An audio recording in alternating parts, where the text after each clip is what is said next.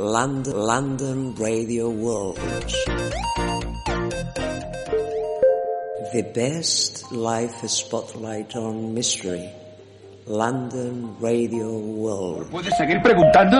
Oh, Dios, preguntas. ¿Qué clase de preguntas? Vamos, ayúdame. Está bien, Mine. Ese es un nombre muy exótico. ¿Es de la Polinesia o algún sitio así? No, mucho más lejos. ¿Más lejos? ¿Dónde? ¿Más al este? ¿Es del Japón? ¿Es de China? No. ¿Es de Borneo? No, no, no, no, no, no, no más al este, más arriba. Hacia arriba. Me, me siento como el tipo que se desnuda en un vodevil. Más arriba y más afuera. Tú eres el que está más arriba, más afuera y más lejos. Hablas como si fuera de otro planeta. Eso es, eso es, eso es. ¿Eso es qué? Lo que has dicho. Vaya, estás loco, vamos de Sí, aquí. sí, sí, sí. Eso fue lo que no pude decirte. ¿Me estás diciendo que esa persona, esa amiga tuya, era de otro planeta? Te, te- te lo juro por Dios, es cierto. Yo sé que es cierto. Oh, Dios mío. ¿Dónde está esa persona ahora? No puedo encontrarla. Sigo viniendo aquí con la esperanza de que ella vuelva. A veces me pregunto si realmente la conocí. Pero ella cambió mi vida. Todo en lo que creo empezó con lo que aprendí de ella. Dijo... ¿De dónde procedía? ¿Sí? De las Pléyades.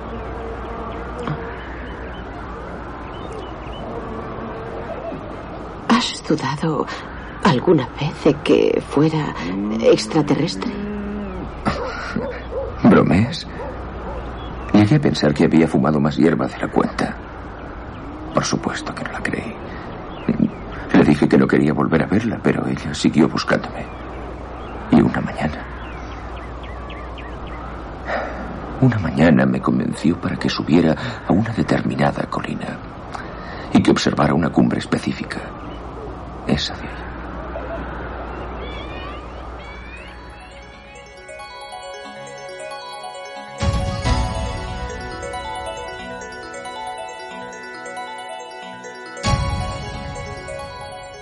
Prepárate para una emisión única de radio. Desde Nazca realizaremos el contacto con otras culturas, un viaje de radio que unirá a millones de seres en todo el planeta, en un momento trascendental para la historia de la humanidad. Vive el contacto con otras culturas desde la luz del misterio en London Radio World y a través de sus plataformas.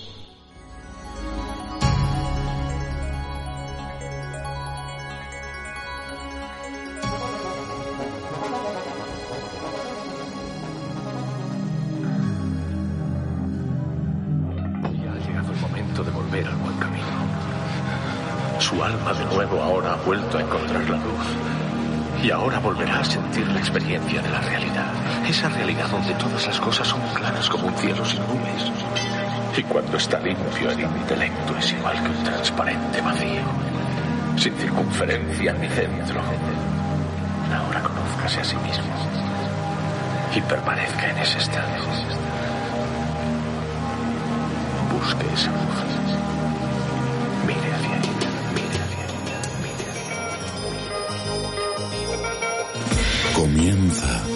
El viaje.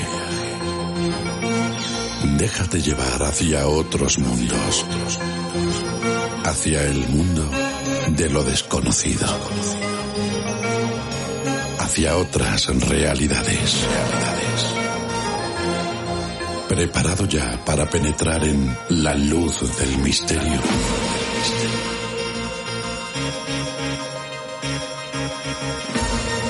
Una idea original dirigida y presentada por Julio Barroso.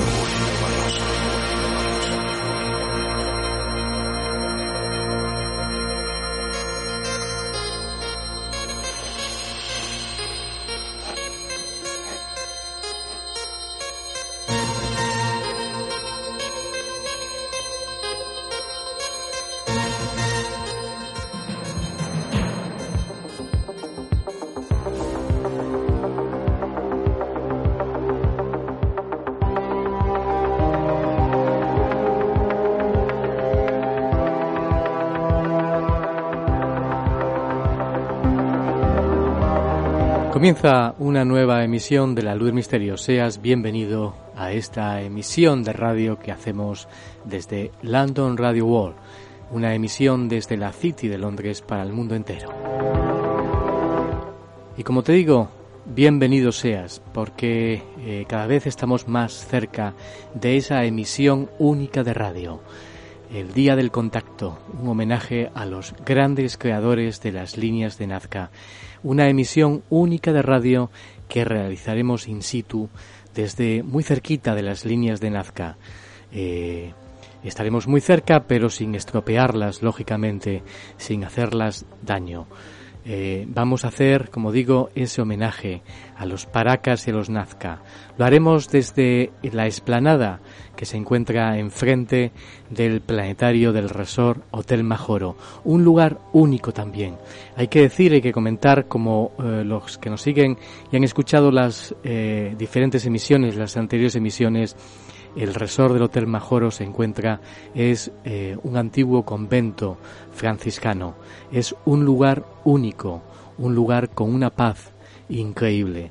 Además, esa noche ya eh, nos ha informado eh, el invitado, uno de los invitados que es astrónomo, el presidente de la Asociación Astronómica del Perú, Bartolomé.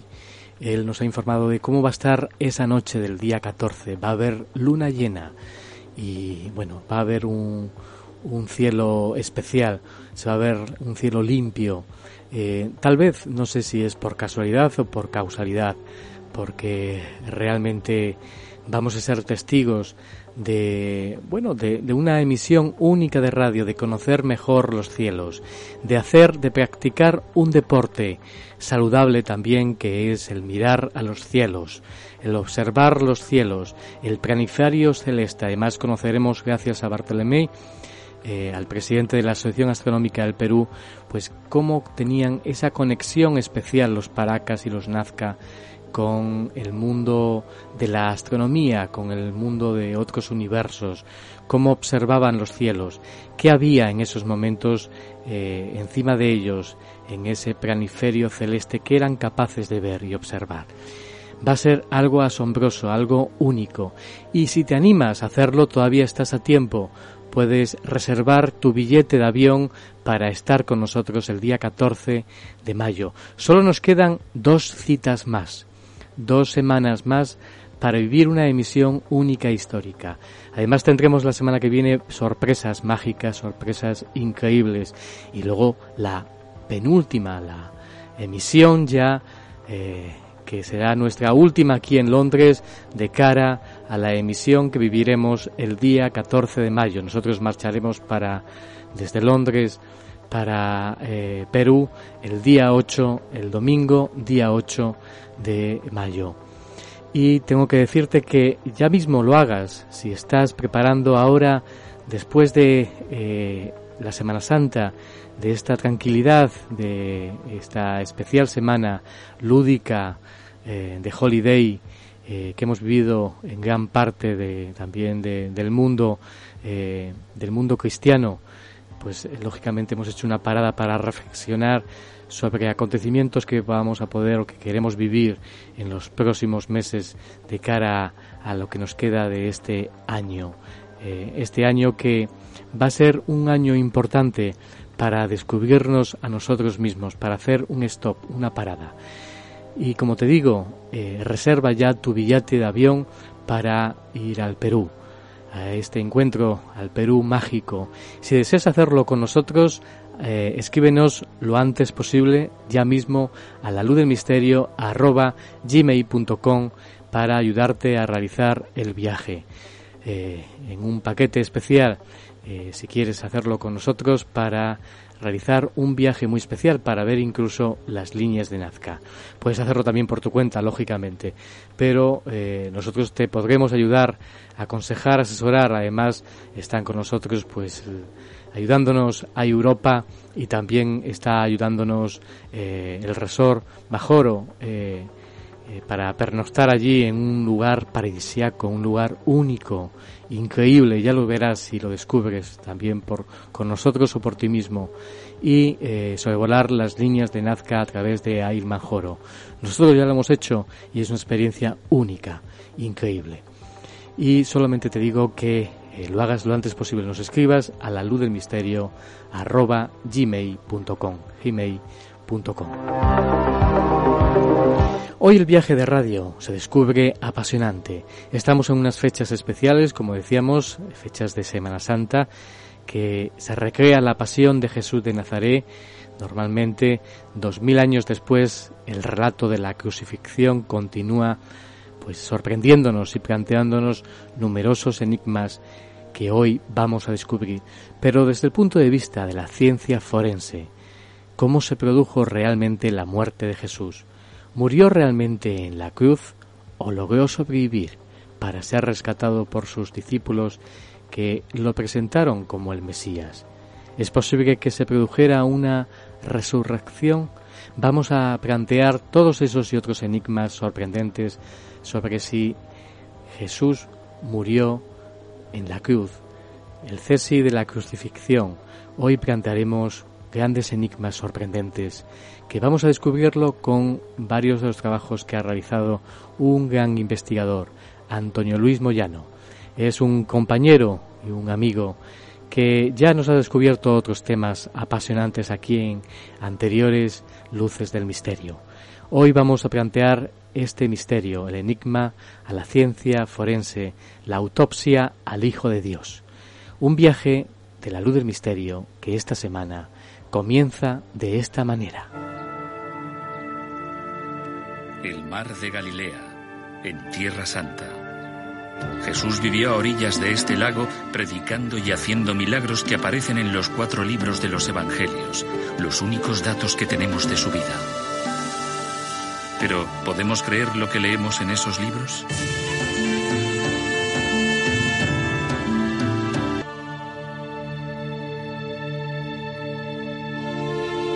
Hasta hace muy poco, dábamos por sentado que los evangelios se escribieron mucho tiempo después de que muriera Jesús, que eran historias transmitidas de generación en generación, en el mejor de los casos, una colección de recuerdos distantes. Pero las nuevas pruebas descubiertas en esta biblioteca de la Universidad de Oxford podrían cambiar esto. Desde el hallazgo de los manuscritos del Mar Muerto, no ha habido otro descubrimiento potencialmente tan importante para la investigación bíblica. En la Nochebuena de 1994, el londinense The Times hizo pública la historia del papiro de Jesús.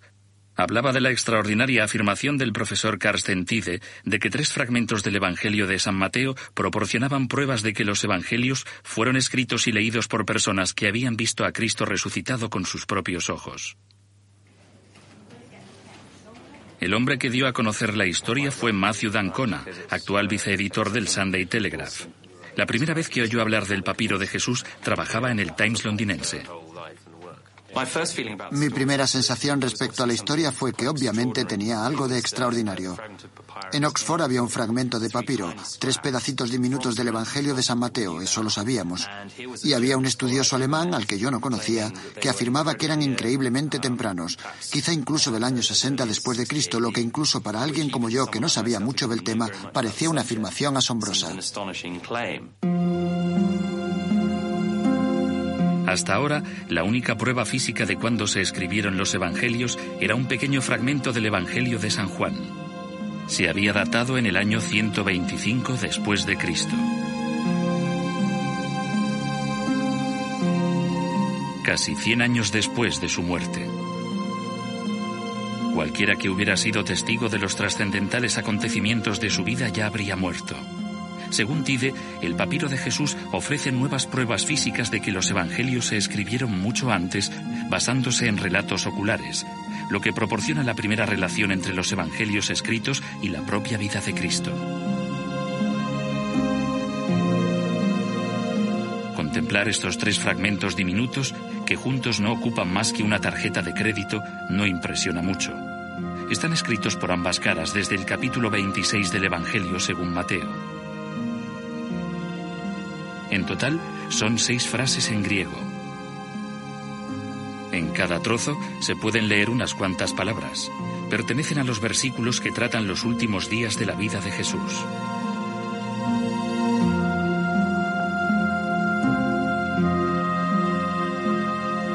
Uno de ellos describe cómo lo unge María Magdalena cuando dice, se le acercó una mujer que llevaba un frasco de alabastro lleno de un perfume muy caro y lo derramó por su cabeza.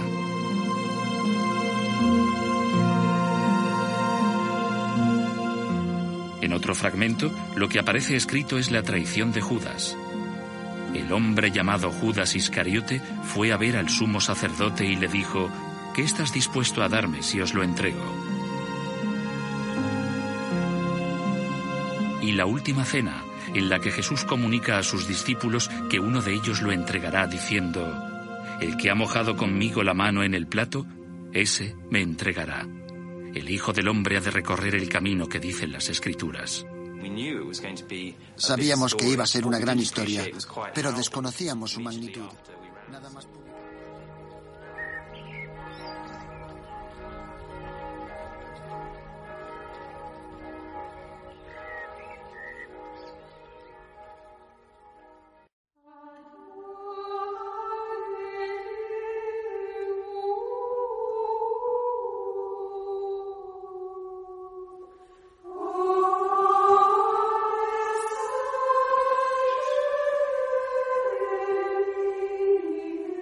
La luz del misterio con Julio Barroso.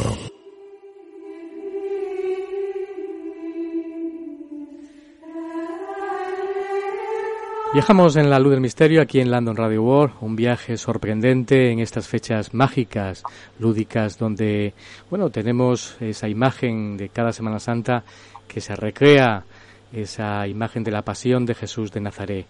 Eh, y hay que hacerlo con uno de los investigadores más activos del misterio. Él ha realizado dos eh, trabajos, dos magníficos trabajos en la gran revista Más allá de la ciencia, una revista consolidada que lleva ya años en el mercado del mundo del misterio. Para nosotros es una insignia. Y saludamos desde Londres a España a Antonio Luis Moyano. ¿Qué tal, Antonio? Hola Julio, pues bueno, pues ya lo sabes, yo encantado siempre de participar en tu, en tu programa y de, y de aprovechar la excusa pues para eh, off the record siempre hablar de, viejos tiempos, Julio. Ciertamente que sí.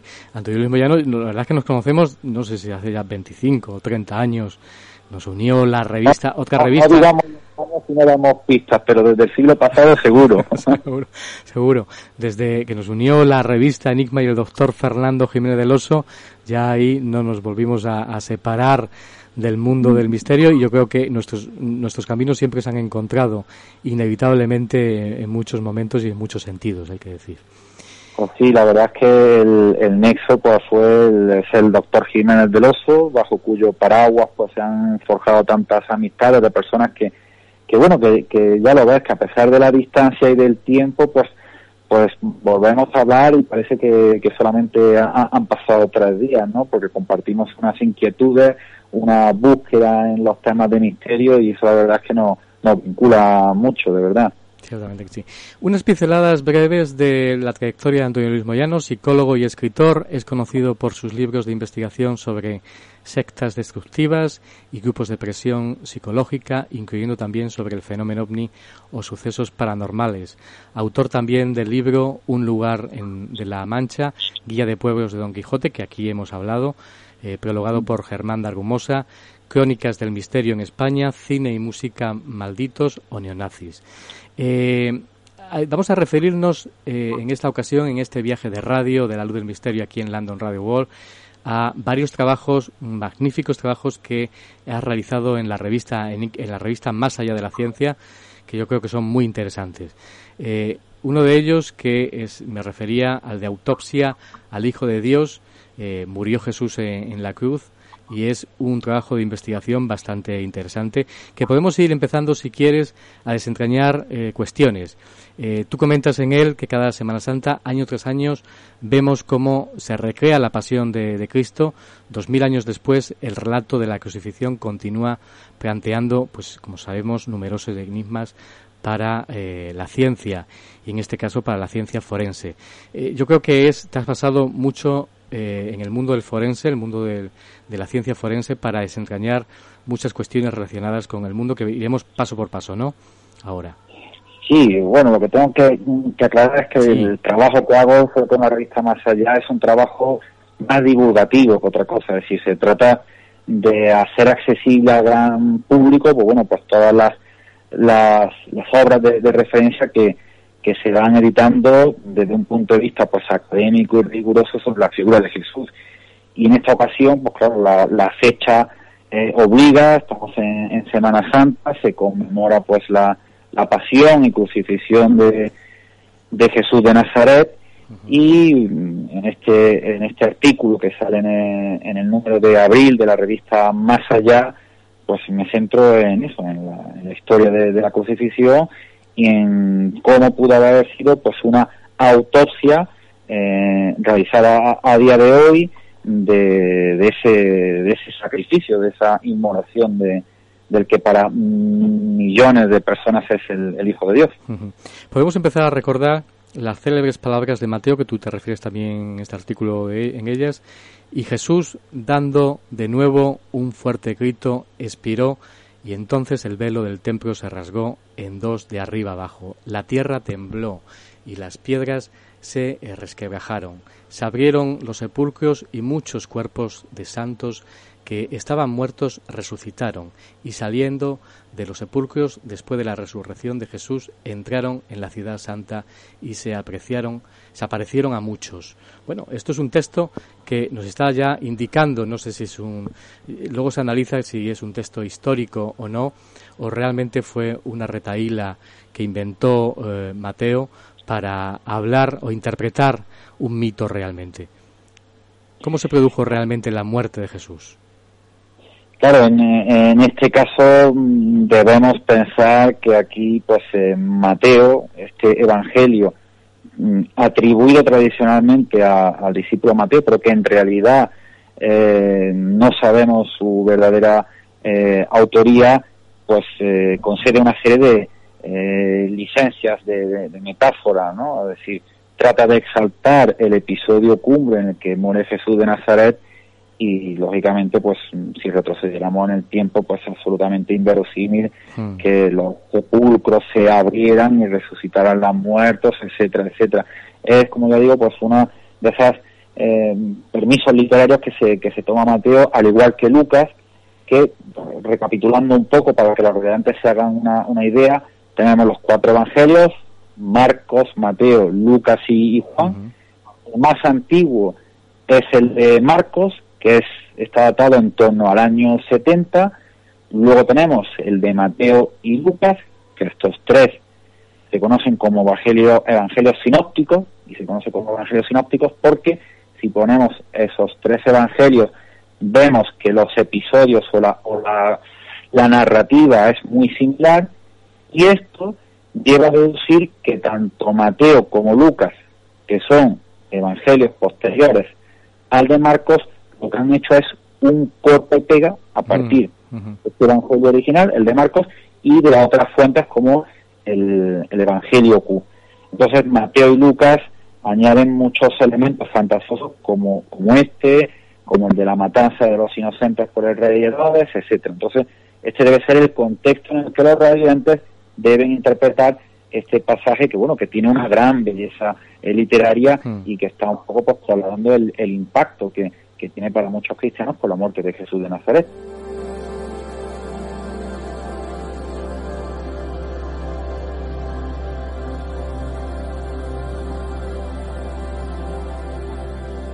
Vamos a empezar explicando también los antecedentes que tiene eh, en la antigüedad la tradición de crucificar, porque ya los babilonios y los persas eh, se cuenta que ya hacían esto eh, cuentas eh, en el artículo, te refieres a Darío I de 522 a 486 a.C., que se cuenta que ordenó, según Herodoto, que eh, ordenó una de las primeras ejecuciones masivas por el tipo de empalamiento, sentenciando a 3.000 hombres durante la conquista de Babilonia.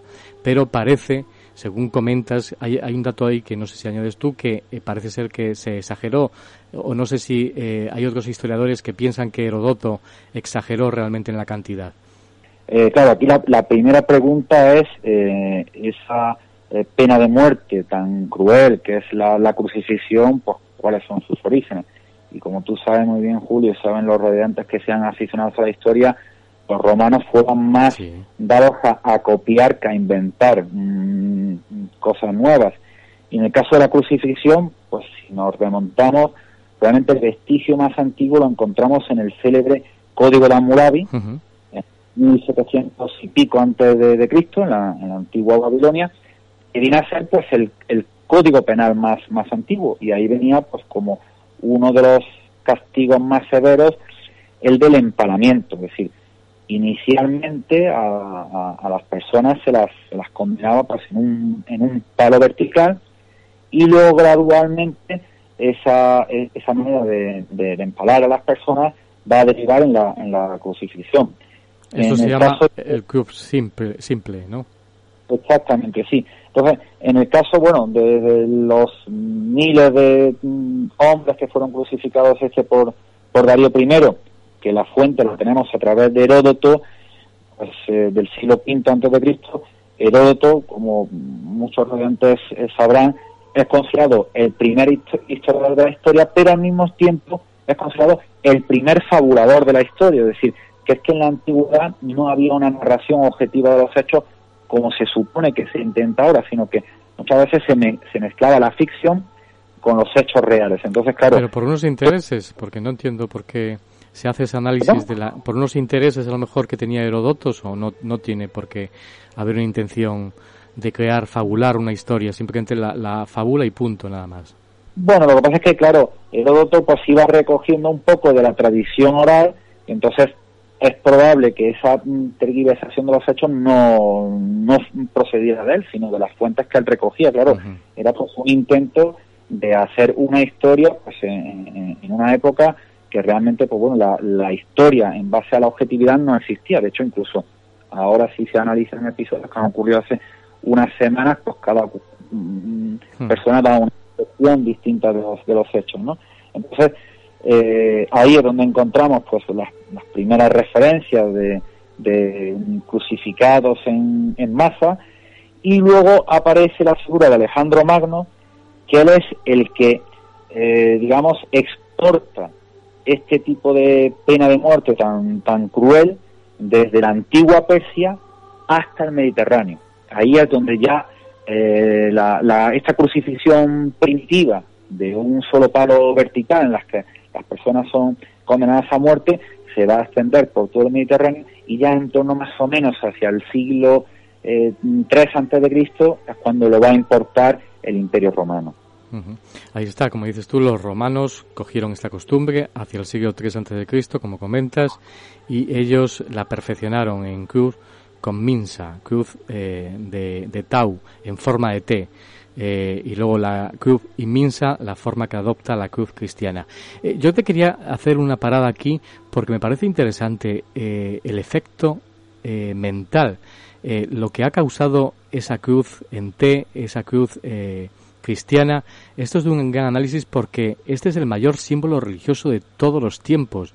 Llevar una cruz colgada o presentar algo que, eh, bueno, tus antecedentes, eh, no sé si eh, son un poco delicados definirlos como la muerte de un ser que llevas aquí, algo, algo escabroso, delicado, no sé, eh, eso ha sido algo trascendente en la, en, la, en la mentalidad del ser humano desde la época antigua hasta ahora. No sé si tú has analizado ese, eh, tú que llevas también el tema psicológico, cómo se ha legado ese símbolo que ha sido tan importante para, para el mundo. Sí, bueno, mm, con respecto al símbolo, pues bueno, añadir simplemente que ese mm, tramo vertical, que es el patíbulo, que es el que se supone que, que llevaba Jesús, pues es el que se incorpora al palo, eh, perdón, el patíbulo palo horizontal, que se incorpora al palo vertical y ya queda definida la, cruz cristiana que, conocemos. En cuanto a esta reflexión que haces, pues bueno, yendo un poquito más allá, eh, a mí me, resulta interesante el punto de inflexión que tiene el cristianismo con respecto a otras religiones, porque fíjate, Julio, en las religiones antiguas lo que se pedía era el sacrificio de las personas para agradar a Dios. Y sin embargo el cristianismo añade un elemento nuevo, es un punto de inflexión con respecto a otras religiones, que aquí es el Dios el que se sacrifica, el que se redime por los seres humanos, ¿no? por la humanidad. Es decir, hace un contrapunto, un contraste, un giro copernicano de 180 grados con las mal llamadas religiones paganas, en lo que esos dioses lo que pedían eran inmolaciones de sangre, bien de seres humanos o bien de animales, y aquí sin embargo no. Es decir, el cristianismo, eh, que mm, se nos olvida alguna eh, religión marginal que existiera en la antigüedad, creo que es la primera religión en la que es el Dios el que se inmola en beneficio de los, de los seres humanos, ¿no? Y esa es tal vez la, la reflexión que a mí a nivel un poco mm, personal, sin, sin pretender sentar cátedra, por supuesto, me, me sugiere el símbolo de, de la cruz y, y, de reflexionar un poco en torno a, a esta fecha, ¿no? De, de, Semana Santa, de que, me digo, a dos mil millones de personas celebran, pues bueno, conmemoran el, sacrificio de, Jesús, el Hijo de Dios. Ciertamente. Eh, también quiero referir a unas palabras, me quiero ir a Séneca, que para eh, los filósofos es su emblema, eh, el siglo IV antes de Cristo, escribe en su consolación a Marcia con respecto a la muerte y este tipo de pena capital, algo muy curioso también. Allá veo cruces de muchos géneros que varían según el capricho de los tiranos. Hay quien, hay quien pone cabeza abajo a los que quieren colgar, otros los empalan por los órganos genitales y aquel les extiende los brazos en el patíbulo. Bueno, ahí también nos está refiriendo en gran parte de la antigüedad como Séneca también veía eh, cómo se emparedaba eh, en una cruz a, muchos, ajusticiaba en una cruz a gente, ¿no? Sí, aquí hay una descripción muy, muy visual. Mm. Pues, claro, estamos eh, acostumbrados a esa imagen hierática del, del Jesús en la cruz, pero la, la escena debía ser dantesca el suplicio de las personas que, que sufrían ese, ese calvario, que no era una ejecución rápida, era pues eso, una tortura, una inmolación en la que la persona moría agonizando, es decir, era peor castigo que, que podía imponer el Imperio Romano, que de hecho incluso era tan, tan severo que, que se excluía a, los ciudadanos romanos, rara vez eh, eran condenados con, con, este castigo, es decir, que era pues para ciudadanos de fuera, de, eh, que, no eran de, Roma, ¿no? Es decir, y esta, descripción que, que recogida ahí de, de Seneca un poco pues para que los, los lectores y los radiantes se puedan hacer un, una idea de, de bueno, desde la escena tan, tan dantesca tan, y tan cruel que significaba este martirio. También comentas en este trabajo de la revista Más Allá que realmente se sabe muy poco de la. Al final, a pesar de los comentarios que hacen diferentes historiadores, eh, poco de la crucifixión y de cómo se crucificaba eh, en la época romana. No existen muchos datos, sobre todo arqueológicos ni históricos, sobre la cuestión. Solamente sepamos retablos que hemos visto actuales, más de, siglos más, más cercanos a nosotros, que de la propia historia realmente arqueológica, ¿no?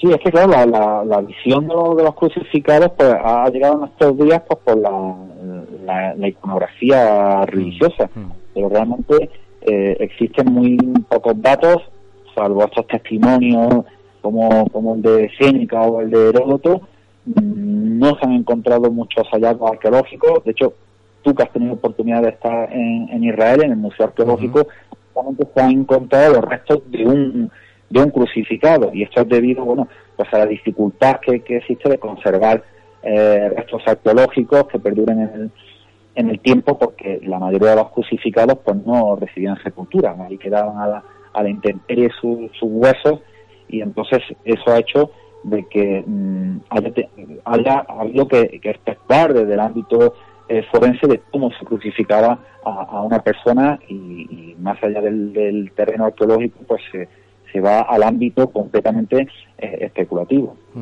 Vamos a un dato mm, más referido también al dato a los, al tema forense que tú comentas sobre las llagas, por ejemplo, de Cristo que se ha hablado tanto, pero eh, ya se puede decir de forma científica que se atravesaron a través de las muñecas, porque si no se hubiera desgarrado. Hablas de un estudio del médico francés Pierre Barber que ya hablaba de esta hipótesis y, bueno, anteriormente el arzobispo de Bolonia, ¿no? Sí, es que eh, para que los residentes se hagan una idea de lo reciente que es en el tiempo el, el estudio científico de cómo se crucificaba a las personas, más allá de, de la iconografía que tenemos, de mm. ese Jesús que está crucificado en las palmas de las manos, pues es una época tan reciente como los años 50, cuando un médico francés, eh, Pierre Barbet, pues él empieza a hacer ensayos con, con cadáveres y con eh, brazos mutilados a los que les cuelga eh, un, peso y ahí es donde comprueba que el, el clavo en la palma de la mano es insuficiente para sostener el cuerpo, es decir, que se habría eh, desgarrado.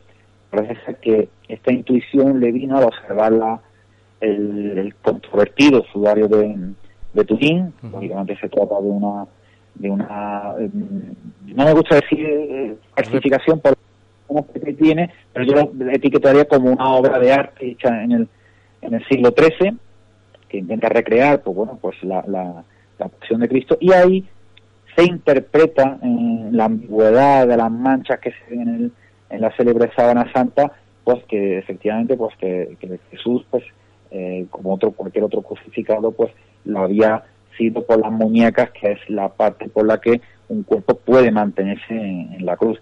Antes que, el médico francés Pierre pues como tú me has mencionado ya había un arzobispo de Bolonia que a finales del, del siglo 16, eh, pues ya había apuntado esta posibilidad, ¿no? que en contraste con las pinturas artísticas, pues lo más probable es que el crucificado lo hubiera sido por, por las muñecas, para que el cuerpo no se hubiera desmembrado y no se hubiera precipitado de la cruz.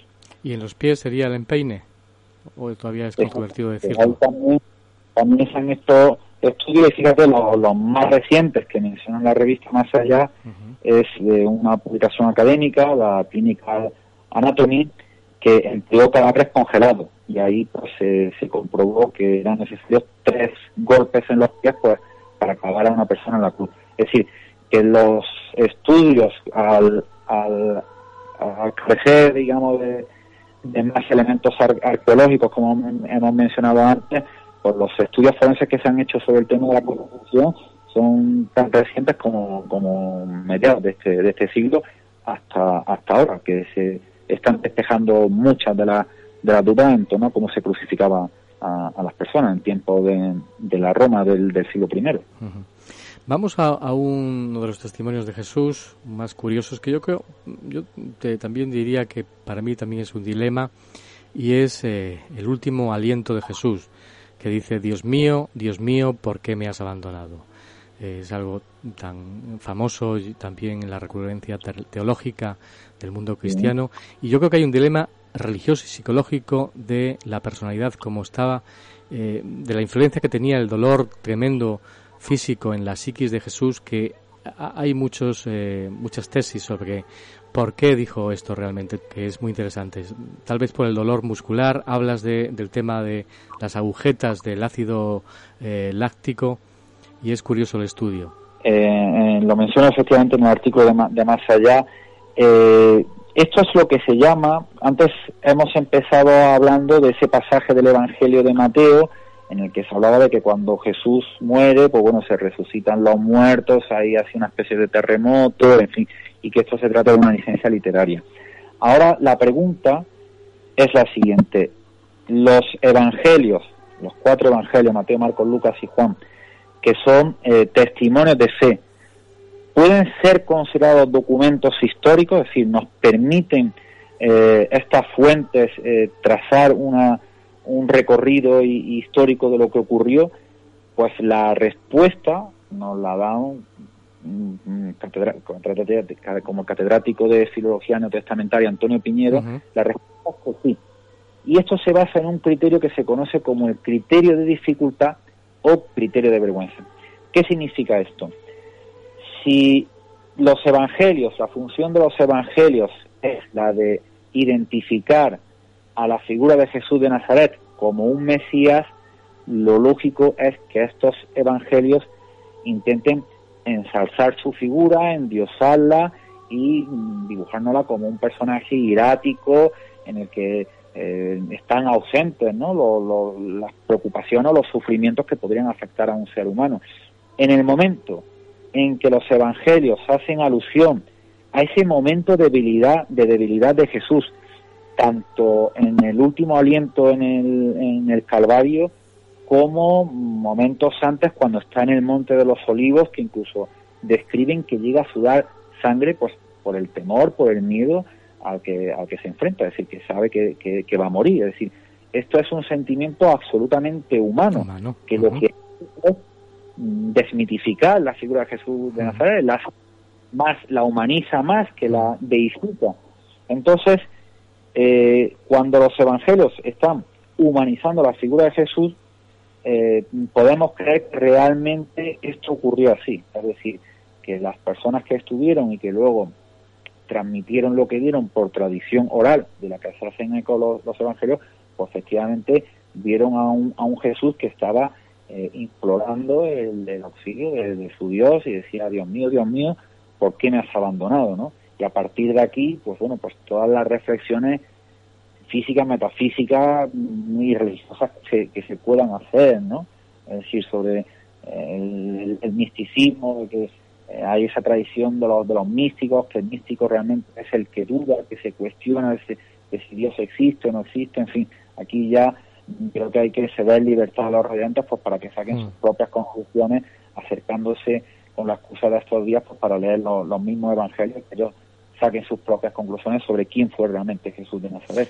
Tú comentas que pudo, pudo ocurrir que en determinado momento se produjese una verdadera desorientación en tiempo, espacio y persona, donde Cristo se sintió perdido sin poder precisar bien dónde estaba.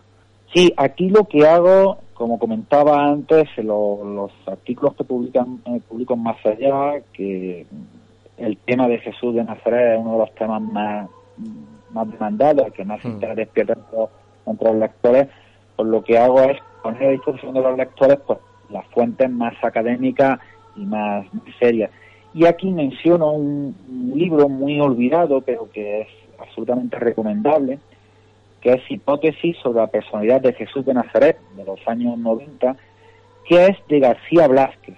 García Blázquez, para quienes no lo conozcan, es un médico forense, eh, ya fallecido, eh, de aquí de la ciudad de Granada, y que intervino en el famoso exorcismo, que tú lo recordarás, el famoso mm. exorcismo de los años 90, en el que una mujer, Encarnación Guardia, pues muere a mano de un curandero, entre comillas, de un charlatán que la convence de que está poseída por el, por el demonio y en ese eh, exorcismo esta joven pues, fallece. Bueno, pues García Blasquez adquirió cierta popularidad porque fue el forense que investigó este caso tan controvertido.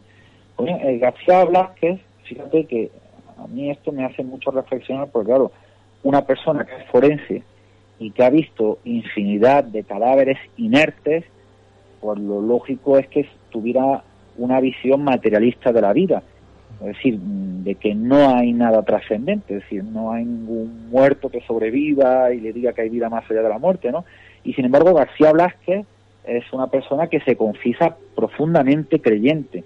Entonces, por eso me parece un testimonio que merece eh, mucha atención. Y él publicó varios libros sobre, sobre estas cuestiones así eh, religiosas y él intenta hacer una radiografía de los últimos momentos de Jesús y de cuáles fueron las, las causas del, del óbito, aparte de la, de la propia eh, psicología que pudo acompañar al mismo Jesús de Nazaret cuando se encontraba en ese momento. Y como tú muy bien has apuntado, pues esa desorientación, cuando tú te encuentras en una situación límite entre la mm. vida y la, la muerte, que ya eh, eh, hay un déficit de sangre, te cuesta respirar, pues ahí es donde emerge la personalidad de manera más, más espontánea y ese desconcierto de Jesús de Nazaret momentos antes de, morir, ¿no? Y es, digo, es un libro absolutamente eh, recomendable que, que, invito a los lectores a que se acerquen a, leerlo. Interesante. Luego haces una reflexión que se hace mucho dentro del mundo eh, esotérico, religioso, que ha venido mucho también, se ha hablado mucho con el tema de Jesús, de la, de la tradición de Jesús, y es si murió realmente en la cruz. Una de las hipótesis es de que, Jesús, de que Jesús no murió realmente en la cruz, el cuerpo malherido pudo haber sido rescatado por sus discípulos. La interpretación que se hizo de que fuera resucitado entre los muertos, una, eh, una muy mítica realmente. No sé por qué te refieres también a esto, que esto es también muy curioso y muy interesante. Si realmente murió en la cruz Jesús.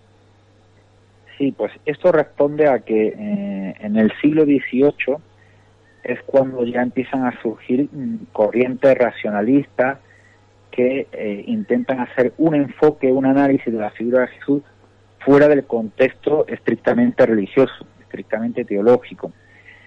Y eh, dentro de estas, estas, corrientes, pues bueno, pues hay unas que sugieren que Jesús no, no existió, de que era un, mito, y una de ellas, que la define un tal Karl Friedrich Barth, un, alemán, hay que decir que... Teólogo protestante, ¿no? Alemán.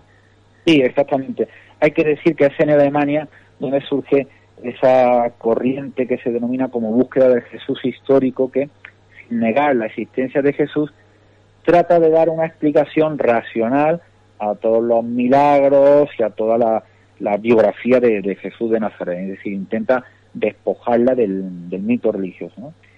Y claro, en el tema de la resurrección, que esto es un hecho que no puede ser aceptado desde el punto de vista científico y tampoco del de la historia, pues intenta buscar hipótesis alternativas, ¿no? que sean congruentes con la racionalidad. Es decir, si una persona no puede resucitar del más allá, ¿qué es lo que ocurrió para que a día de hoy, dos mil años después, se conmemore la, el vencimiento, la, la resurrección, ¿no? De que Jesús vence a la, a la muerte.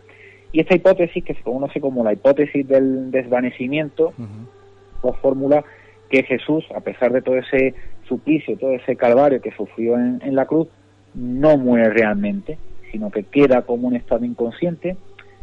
Ya hay incluso hipótesis ahí alternativas que dicen que se le dio algún tipo de droga para que permaneciera en estado letárgico, en fin, como tú muy bien has apuntado, Julio, pues bueno, las teorías esotéricas e inverosímiles, pues pues mm, aprovechan, ¿no? Para, para hacerse eco, ¿no? Con una figura como la de la de Jesús de, Nazaret, ¿no? Y eh, fueron, bueno, pues eh, Jesús de Nazaret queda no, no muere realmente, queda desvanecido y su cadáver es recogido después por sus discípulos y es así como nace el mito de la, de la resurrección. ¿no? Eh, hay que decir que en, contra de, esta hipótesis, que realmente no, no se sostiene, hay una película, no sé si tú has tenido oportunidad de verla, yo invito a los radiantes que la vean, que es El caso de Cristo. Es una película que tendrá unos cuatro o cinco años aproximadamente y está basada en hechos reales. Esta película, El caso de Cristo, que tiene se estrenó en los cines, pero tiene un formato muy de telefilm, de, sobremesa. Está basada en hechos reales y tiene como protagonista un periodista, Lee Strobel, un periodista estadounidense, que intenta hacer una investigación sobre la figura de Jesús de Nazaret para demostrarle a su esposa que todo es un mito. Entonces empieza a entrevistarse con, con académicos, con teólogos, con, en fin, con todo tipo de, de gente. Y al final Lee Strobel, lógicamente es esta película pues es, eh, tiene un trasfondo religioso, pues se convence de que, de que realmente Jesús de Nazaret sí existió y que sobrevivió, o sea, que, que resucitó, porque eh, teniendo en cuenta las circunstancias del Calvario, ya no solo es el tema de la condena en la cruz, sino que antes Jesús ha cargado con el, con el patíbulo y ha sufrido flagelación, es decir, que, tiene la musculatura completamente lacerada, ¿no? Con heridas abiertas y, la muerte, pues, en, una cruz, pues, sobreviene, pues, en, un tiempo, en un intervalo entre la entre una hora y máximo seis horas. Es decir, es imposible que una persona pueda sobrevivir a ese calvario que significa estar crucificado. O sea que, que Jesús de Nazaret, eh, teniendo en cuenta que, que sí existió como personaje histórico, otra cosa es la interpretación que hagamos de su figura, no pudo sobrevivir al, al, calvario de la, pasión. Sí, bueno, pasa es que luego vienen las historias, si realmente eh, se realiza, se llega a la hipótesis de que sobrevivió después de la cruz, todas esas teorías de si vivió después, si viajó, los viajes que realizó a la India y tantas otras historias. Aquí hemos hablado con Antonio Piñero sobre esta cuestión. Lógicamente, él no cree en esta posibilidad, ni remotamente. Eh, habla sobre datos históricos eh, y sobre esa línea argumental de los diferentes eh, evangelistas y sobre la posibilidad de que sí tuviera un hermano eh, hay algunos hechos curiosos que él sí establece como que pudieran ser ciertos, como por ejemplo la posibilidad de, un hermano. No sé qué piensas tú sobre esa historia. Yo también creo que eh, la historia de eh, sobrevivir después de la cruz pues fue lógicamente mitos esotéricos que se han querido dar para explicar la vida que tuvo después o la posibilidad de una vida mítica que tuvo después, esos recorridos que hizo Jesús. Sí, lo de la India, pues bueno, es el, famoso Evangelio del Tíbet que popularizó un tal eh, explorador ruso, Notovich, que él decía que en el Tíbet pues había eh, encontrado un, mm. evangelio que sugería que Jesús había estado allí y luego pues bueno, archiconocido es el, el de Andreas Faber-Kaiser de, de si Jesús vivió y murió en Ah, hablamos de, ese libro, yo lo tenía en la mano el día que hablaba, la última vez que hablaba con Antonio Piñero, y nada, él decía que todo aquello era, eh, me preguntaba, ¿tú lo crees? Y yo digo, pues no que lo crea, eh, simplemente es un trabajo de un viejo investigador, y me decía, nada, eso es como pura invención. Y digo, ok, no pasa mm. nada. sí, sí, aquí es, es, es pura invención. Otra cosa es que, bueno, el bueno de Andreas Faber-Kaiser en aquella época, estamos hablando de los años 70, en la que había más dificultad para contrastar fuentes, era una idea pues muy sugerente, eh, interesaba un poco pues exponer aquellas ideas heterodoxas y que iban mm. contracorriente, pues bueno, pues se dejara seducir por, por esa idea y Andreas Faber-Kaiser pues, creyera realmente que aquí había una, una base histórica, pero que realmente estamos hablando de, de fantasía, ¿no?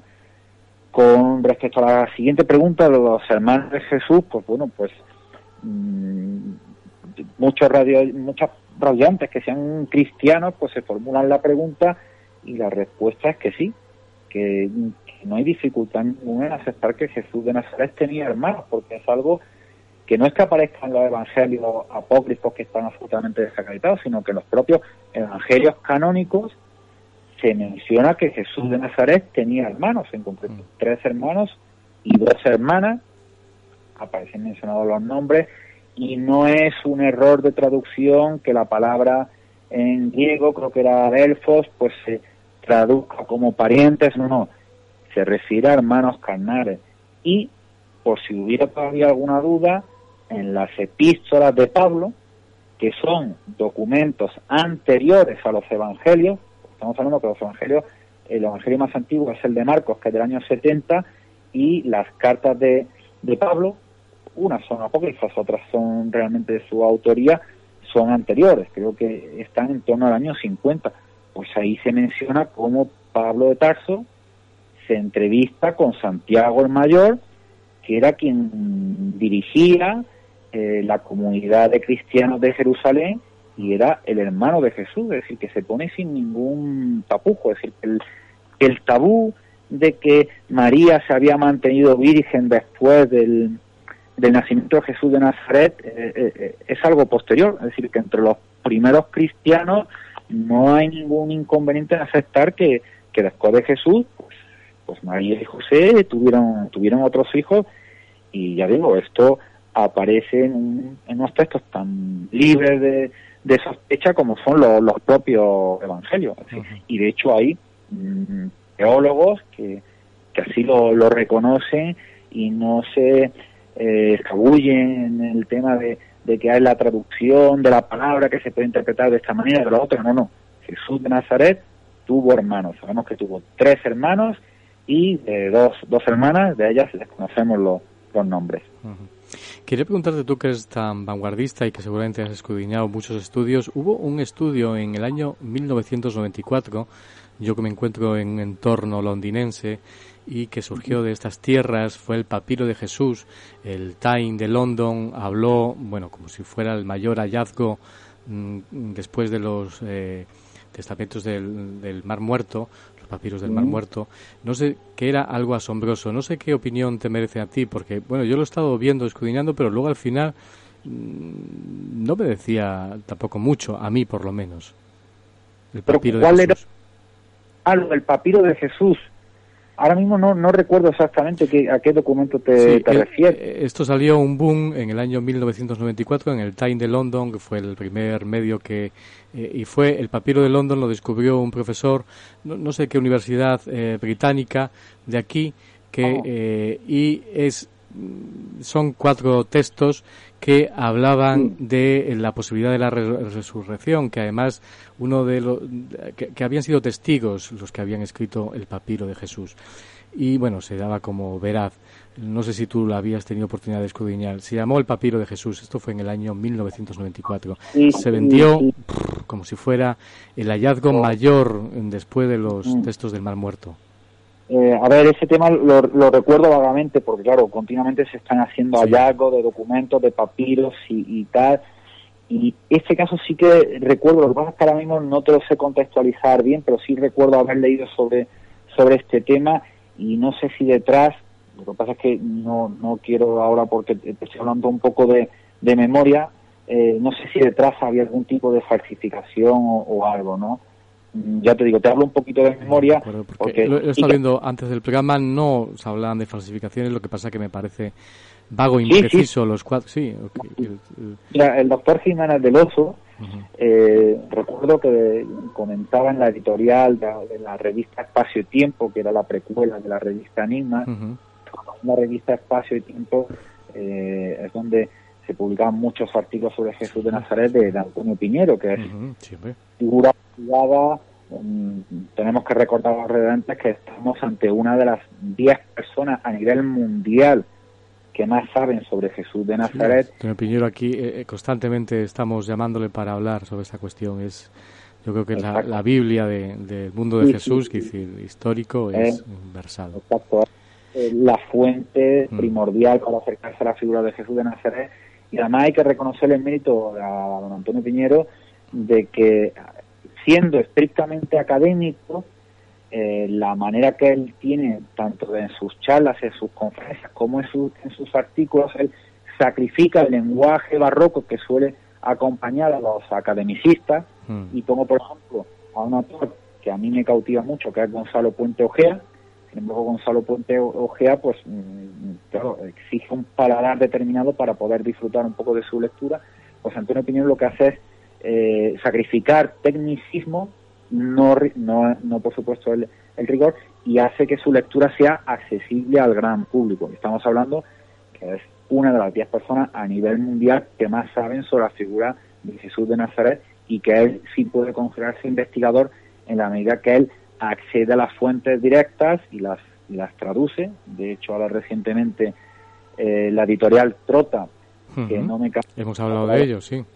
y a, a través de la revista Más Allá no me canso de recomendar las novedades editoriales de la editorial Trota, que es probablemente la editorial más rigurosa que existe en España de, de libros que son absolutamente eh, académicos. Pues bueno, eh, se ha sacado una nueva traducción de los evangelios por parte de Antonio Piñero y bueno, el, el libro se en un par de Sí. semanas se ha a la librería y ya está saliendo una segunda edición. Estamos hablando de un mamotreto que no Sí, sé lo, cuántas ten- páginas. lo tengo, es apasionante. Es un libro para tenerlo en la mesilla e irlo leyendo. Es un tocho, no sé si tiene más de 2.000 páginas, es, es tremendo, es tremendo. Es un libro, yo creo, para gente que esté muy interesada en la cuestión. Eh, además, eh, bueno, la última vez cuando lo presentó aquí eh, era para eh, de venta autopublicada, quiere decir que de demanda, no, no, es, no es que estuviera editado, no es que estuviera impreso en el momento, sino dependiendo de la demanda se iba imprimiendo el libro. Y porque es un libro mm, para un público mm, general, pero un poco especial en ese sentido, que tiene un poco más de interés por descubrir eh, algo Sí. más de la cuestión. Pero, pero aún así la lectura de sus textos es muy accesible Sí, para sí. el gran público. Lo que pasa es que es verdad que este libro pues ya pormenoriza más detalles y este iría dirigido pues a un público más, más selecto, ¿no? Pero que bien, que es obligado eh, mencionar a Antonio Piñero porque, bueno, todos los que de alguna manera estamos divulgando, porque yo sé que a ti la figura de, Jesús de Nazaret pues también te, cautiva y es uno de tus mm. temas favoritos, pues cuando hablamos sobre la figura de Jesús de Nazaret lo que hacemos es divulgar a partir de lo que han hecho otros que son auténticos investigadores y que hay que reconocerles el mérito de que han sido los pioneros que han marcado la senda y que luego pues los, los demás, pues tú a través de la radio, de la luz del misterio, pues uno de los programas más emblemáticos de estos temas y yo a través de la cabecera mítica de la revista Más Allá, pues lo que hacemos es eh, ir recogiendo estos grandes autores y dosificarlo, masticarlo, pues para que el gran público pues, pueda tener acceso y sea el primer peldaño, pues para profundizar en obras un poquito pues más, más académicas y más lectura un poquito más, más árida. Ciertamente que sí. Vamos a reconducir la conversación que es, eh, hablas de quién eran los ladrones que fueron crucificados con Jesús y, y, se habla de teorías de que tal vez tendrían vinculación con él. Sí, esto claro es la imagen de que todos tenemos en mente de Jesús y los dos famosos crucificados, Dimas y Gestas, uno a la derecha, otro a la izquierda, es decir, y aquí hago ya un inciso un poco pues de cómo los evangelios cuidan todos los detalles, es decir, tienen una belleza literaria que, que, merece la pena, independientemente de si se es creyente o no, la propia narrativa de la historia, el propio personaje, ¿no? Jesús de Nazaret, una persona que predica el amor y sin embargo la masa, la muchedumbre no comprende su mensaje y le condena. Recuerda un poco al Quijote, ¿no? que iba intentando deshacer entuertos de aquí para allá y todas sus historias acababan mal, ¿no? Pues Jesús de Nazaret tiene algo de quijotesco y podemos considerar casi los evangelios como, como un antecedente inmediato de la, de la novela de Cervantes. Pues, pues bien, sin, sin irnos por más digregaciones, eh, esos dos eh, ladrones, el buen y el mal ladrón, uno que se arrepiente y el, y el otro que, que, que duda de que Jesús de Nazaret sea, sea el Mesías, Dimas, el ladrón bueno a la derecha, y Gestas, el, ladrón malo, eh, realmente en, en, el original griego hay que recordar, en contra de la idea que ha difundido el Código da Vinci, este libro de Dan Brown, hmm. que mezcla historia y, ficción. Una confusión tremenda. Hmm. Exactamente, que hay que tomarlo pues como, como una evasión literaria, es una novela muy entretenida, pero no todo lo que dice se ajusta a la, realidad histórica y en concreto en el Código da Vinci se presenta como que los evangelios fueron escritos en, arameo, la lengua materna de, Jesús de Nazaret o, el idioma en hebreo, como es escrito en el Antiguo Testamento. Y no, el Nuevo Testamento fue escrito originalmente en griego y mm. hay algunas frases que sí vienen en, en arameo, como la famosa de Dios mío, Dios mío, ¿por qué me has abandonado? Pues bien, la palabra que se utiliza para mm, describir a los dos ladrones Dimas y Gestas es lestai, que es el, el, plural de lestes. Entonces, esta palabra, eh, lestai, se traduce como bandoleros. Pero bandoleros no se debe entender como entendemos en el castellano, el, saltador de caminos, como el estilo de, de Curro Jiménez, no. Bandolero podría ser una persona que podía integrar una de las facciones más radicales del judaísmo bajo el yugo del Imperio Romano, que era el de los celotes. Hay que eh, recordar, para dibujar un poco el, escenario y situarnos en contexto, que el judaísmo del siglo I, de la Palestina, de la época de, de Jesús, no era un bloque monolítico, es decir, que se diversificaba en varias facciones. Y cuatro de ellas son las más importantes que vamos a describir brevemente. Una es la de los fariseos, que es tal vez la más archiconocida porque es con la que Jesús mantiene más, más debates, que eran bueno, pues piadosos que, iban un poco pues predicando eh, la, la, Torah entre la, gente y, los, fariseos eran el grupo más, más numeroso y que conectaba con las clases más humildes. Luego estaban los saduceos, que eran los que se ocupaban del cuidado del tiempo y que representaban a las clases más aristocráticas y que en contraste con los fariseos, los, los fariseos eran más nacionalistas, los, los tenían un papel más ambiguo con respecto a la dominación romana, es decir, querían hacer un poco de tiempo y llevarse bien con las autoridades de Roma. Luego estaban los esenios, que eran un capítulo aparte, que eran una comunidad aislada de la que se nutren los manuscritos del, del currado, del mal muerto. Y luego estaban los celotes, que eran guerrilleros que estaban eran partidarios de la lucha armada para liberar al pueblo judío de la dominación romana. A los celotes se les puede considerar una especie de decisión de los, de los fariseos, pero que eran mucho más, más beligerantes. Entonces, eh, una de las teorías que se ha, que se ha grimido, que la expone otro, otro historiador, que recientemente también ha escrito un libro sobre, sobre Jesús de Nazaret, que es Fernando Bermejo, es que como un bandolero, es decir, un, un, ladrón no merecía el, el juicio de la pena de muerte en una crucifixión, las dos personas que acompañaban a Jesús tenían que ser personas con, con, cierta relevancia que tenían que haber cometido algo relevante para sufrir la misma condena. Entonces, es probable, como hipótesis, que acompañaran al mismo Jesús de Nazaret y que pertenecieran a esa facción rebelde más radical de los celotes que probablemente veían en Jesús un Mesías que iba a liderar una especie de revuelta que podía desembocar en lucha armada contra eh, los, los, los, romanos, ¿no? Y luego ya, pues, de aquí hay otra hipótesis que se desciende, y es que la verdad es que la biografía de Jesús es apasionante por la cantidad de, de que ofrece, y dice que Judas pudo haber sido un, un celote y que traicionó a Jesús porque veía a Jesús titubeante. Es decir, Jesús no, no se acababa de, definir qué estrategia iba, iba a adoptar, es decir, no, no era partidario de, respaldar la lucha armada, y entonces Judas decide entregarlo para generar una revuelta entre el pueblo judío y que esto pues generara ya en, una especie de, de contienda contra, de liberación, de emancipación contra el imperio romano.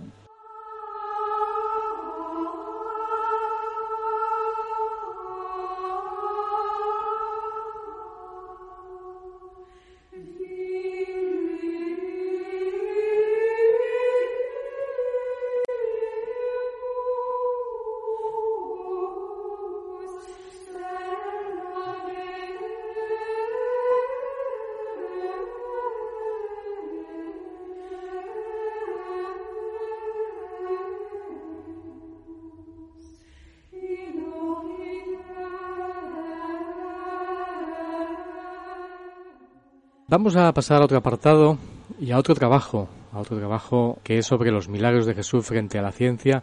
Los milagros atribuidos a Jesús pueden ser perfectamente explicados por la ciencia, como comentas. Eh, hay corrientes de la corriente de Jesús histórico, eh, por ejemplo la de Alemania en el siglo XVIII, eh, que habla de esa mitología histórica y luego la explicación sobrenatural, claro está. vamos a, a, alguno de ellos y es conveniente para explicar que son realmente apasionantes. Eh, por ejemplo, el dominio sobre la naturaleza, el agua eh, que convierte en vino o calmar la tempestad. Eh, un poco de historia sobre eh, realmente estas dos corrientes tan apasionantes que tú planteas en, el, en, en este trabajo, en este artículo sobre la mitológica histórica y la explicación sobrenatural. Sí, bueno, matizar que este artículo de los milagros de Jesús sale publicado en la revista Año Cero, que coordinan nuestros dos buenos ah, amigos, Lorenzo Fernández y Miguel Pedrero, que están haciendo una labor magnífica pues por esta revista que es ahora el producto de la fusión entre la mítica revista eh, Año Cero y la bueno, más entrañable para nosotros, lógicamente, la revista Enigmas del, doctor Jiménez del Oso, y esas dos revistas convergen en esta nueva cabecera de, Año Cero. Eh, bien, estamos hablando de los, de los milagros, y aquí, como tú muy bien has apuntado y has mencionado, ese siglo XVIII en el que, como hemos apuntado antes, surgen esas corrientes teóricas denominadas búsqueda del Jesús histórico que intentan despojar a Jesús de, de los elementos míticos y racionalizar su figura, es decir, sin negar su presencia histórica, ver cómo se puede interpretar su biografía a la luz de la, de la ciencia y de la, y de la historia. Y bueno, aquí podríamos explayarnos demasiado, ahora si quieres tú me vas un poco diseccionando en, preguntas. Los milagros de Jesús se han dividido en, varias categorías. Una de ellas es la que se refiere a dominar la naturaleza, es decir, dominar la naturaleza pues es la multiplicación de los panes y los peces, es el famoso episodio de caminar sobre las aguas o la transformación del agua en vino. Otra de las categorías de, los milagros es la de resucitar a los muertos, que en los evangelios encontramos tres episodios. Luego está la de los exorcismos, la de expulsar demonios, mm. que en los evangelios me parece que son siete episodios los que hay. Y luego los más comunes que son los de sanar, sanar a los enfermos, que eh, son una manifestación de esa labor taumatúrgica que tenía Jesús como, como un sanador, como un curandero, pues que aliviaba determinadas enfermedades. Esas son las cuatro categorías en las que se integran los milagros que se atribuyen a Jesús de Nazaret. Vamos a, ver algunos de los milagros porque yo creo que son apasionantes. Sobre todo, mm, yo me puedo encargar de, de, de, dar, de leerlos y tú de la explicación científica que yo creo que es mm, apasionante realmente. Por ejemplo, convirtiendo el agua en vino. Invitado junto a sus discípulos a unas bodas en Caná de Galilea, Jesús advierte por su, madre que se ha acabado el vino. Es precisamente ella la que la sugiere que eh, intervenga, a pesar de que éste le responde que todavía no ha llegado su hora. Solicita a los sirvientes que le llenen de agua seis tinajas de piedra, de unos cien litros. Cuando el maestresala probó el líquido, elemento, este se había convertido en vino. ¿Qué explicación científica podemos darle a este, a este milagro? Y este milagro es uno, mm, para mí, uno de los más entrañables porque hay que imaginarse la escena de Jesús de Nazaret con su mamá, invitado a una boda, y la mamá de la Virgen María, conocedora de, de la identidad de su hijo Jesús, pues decirle así que susurrándole al oído, oye, niño, ¿por qué no haces ya un milagrito? Y Jesús diciéndole, bueno, es que todavía no ha llegado la hora, mamá, ¿no? Y hasta que ya, pues Jesús accede a la petición de su madre y obra este, este milagro que es el de convertir el agua en, en vino y salvar así un poco, pues, a, ese matrimonio que se está, está casando y, las protestas de los invitados de que ella se había botado el, el vino. Y hay que decir y tenemos otra vez que contextualizar y, soy un poco reincidente a la hora de explicar un poco el origen de cada uno de los evangelios, pero creo que es necesario para que así los radiantes tengan una idea de cómo se debe, cuáles son las coordenadas en las que se debe de analizar cada milagro. Pero es que esa es la base, es que lo que lo dice Antonio Piñero siempre, que decir, no es la forma de pensar que tenemos nosotros, la forma de pensar en aquella época. Exactamente, entonces tenemos que ver el, el contexto. Y claro, tenemos cuatro evangelios canónicos, tres sinópticos, Mateo, Marcos y Lucas, y uno que es el Evangelio de Juan, que forma un, evangelio independiente a los otros tres. Por eso no se considera sinóptico, que va un poco de por libre. De hecho, el Evangelio de Juan es un poco el, favorito para los cristianos más, más místicos, ¿no? Por la belleza literaria que, que incorpora. Y este milagro tan bonito como es el de convertir el agua en vino, solo aparece en uno de los cuatro evangelios, en el de Juan, que es también el más tardío, porque es del año 90, del año 100.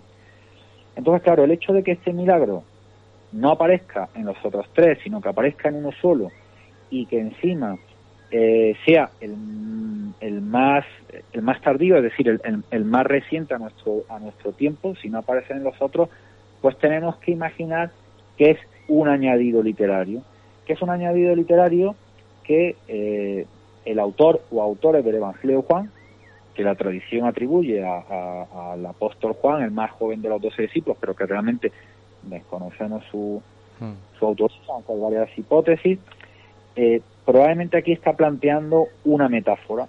y esta metáfora pues la plantea un autor que vamos a mencionarlo varias veces porque es uno de los autores que más se ocupa de, de analizar el, tema de los milagros de Jesús, que es, paradójicamente, es un sacerdote católico, John Mayer, que ha escrito, ya va por el quinto volumen, que es un judío marginal, que es una, digamos, una saga de, de libros, y que aun siendo sacerdote católico, hace un análisis crítico y escéptico de los milagros. Es decir, que muchas veces el gran público tiene la idea de que desde mm, la teología o desde los autores católicos como que se tergiversan los hechos para ensalzar la figura de Jesús y no, encontramos textos académicos rigurosos y que están dentro de esa línea mm, racionalista de, examinar la figura de, Jesús.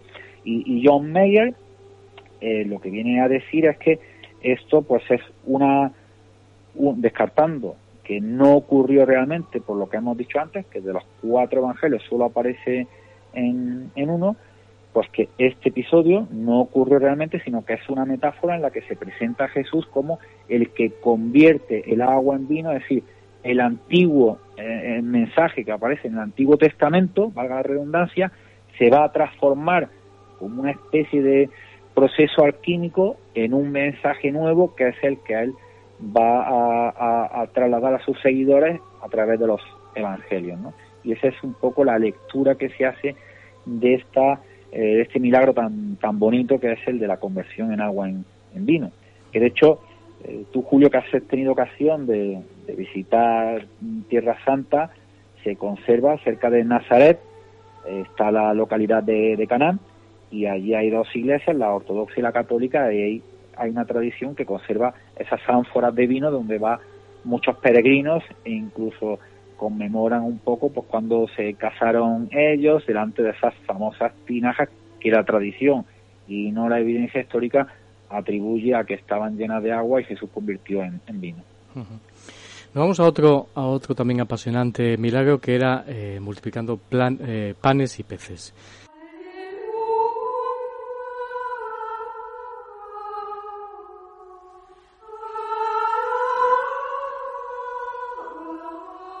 Dice así la historia. En un monte en la ribera oriental del lago Tiberiades, una muchedumbre de más de cinco mil hombres, sin contar mujeres y niños, acompañaban a Jesús. Este cogió cinco panes y dos peces, y tras bendecirlos, los partió mientras sus discípulos los eh, repartía entre la gente. Satisfechos, hubo sobra, sobras que, llenaron doce canastos. Bueno, sorprendente, porque había eh, cinco panes y dos peces.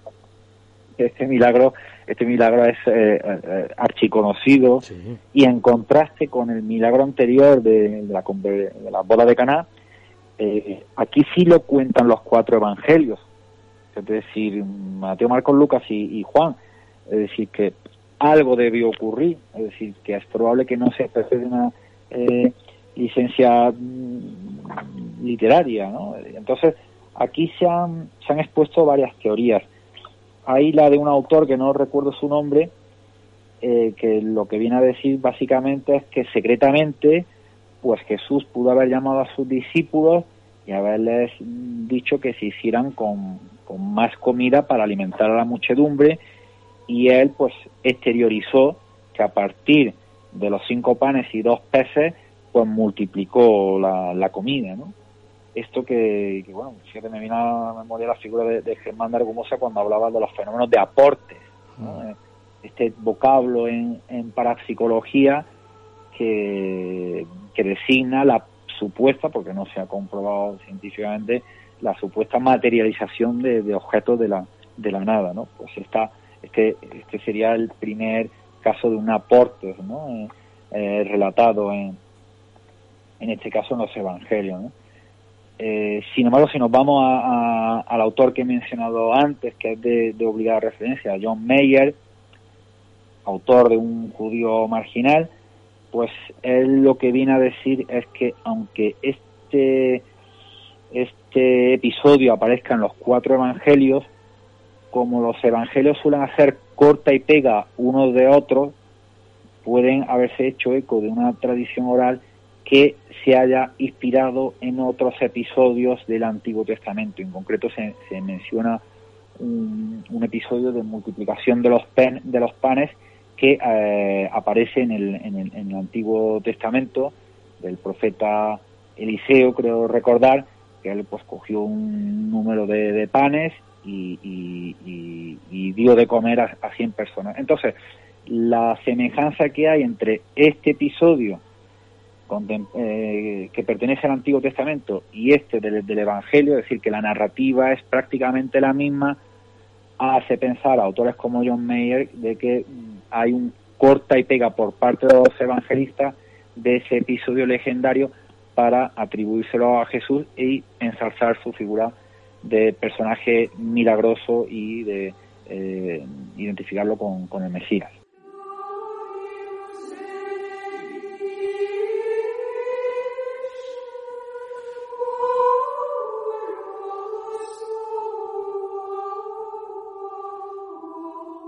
Vamos a otro también de los famosos eh, milagros de Jesús y eh, ya varios más, que es Caminando sobre las aguas, dice así. Eh, este tiene también, yo creo que muchas, un pequeño dilema también sobre su interpretación. Dice así, después de orar en el monte, Jesús va al reencuentro de sus discípulos que navegan en una barca por el mar de Galilea, también conocida como lago de Tiberíades o Genesaret lo hace caminando sobre las aguas, que se habían encrespado como consecuencia del fuerte viento, para sorpresa de los apóstoles que, tomándole por un fantasma, probablemente porque ya había anochecido, empezaron a gritar. Jesús anima a Pedro a seguir sus pasos, pero éste termina sumergiéndose. Hombre de poca fe, le recrimina su maestro, ¿por qué vacilaste?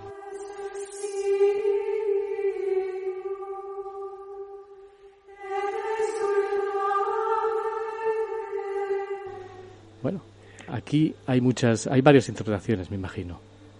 Sí, este, este episodio también es muy bonito porque te habla de conceptos como la fe, ¿no?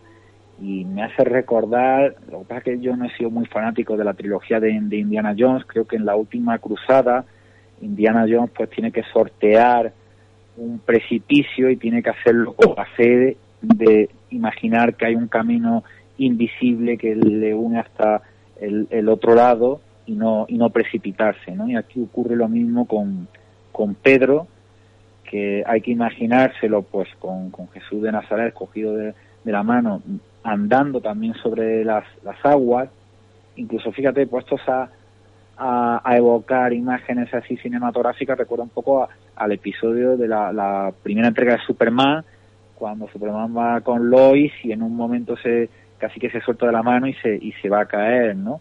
Entonces, claro, la falta de fe a Pedro pues es lo que le hace caer y, dejar de, levitar, ¿no? De ir andando hmm. sobre, sobre las aguas. Y aquí pues, claro, se han dado, creo que es de los milagros con los que más explicaciones se ha especulado. Es decir, porque se ha ido de las meramente teológicas a, a dar interpretaciones científicas.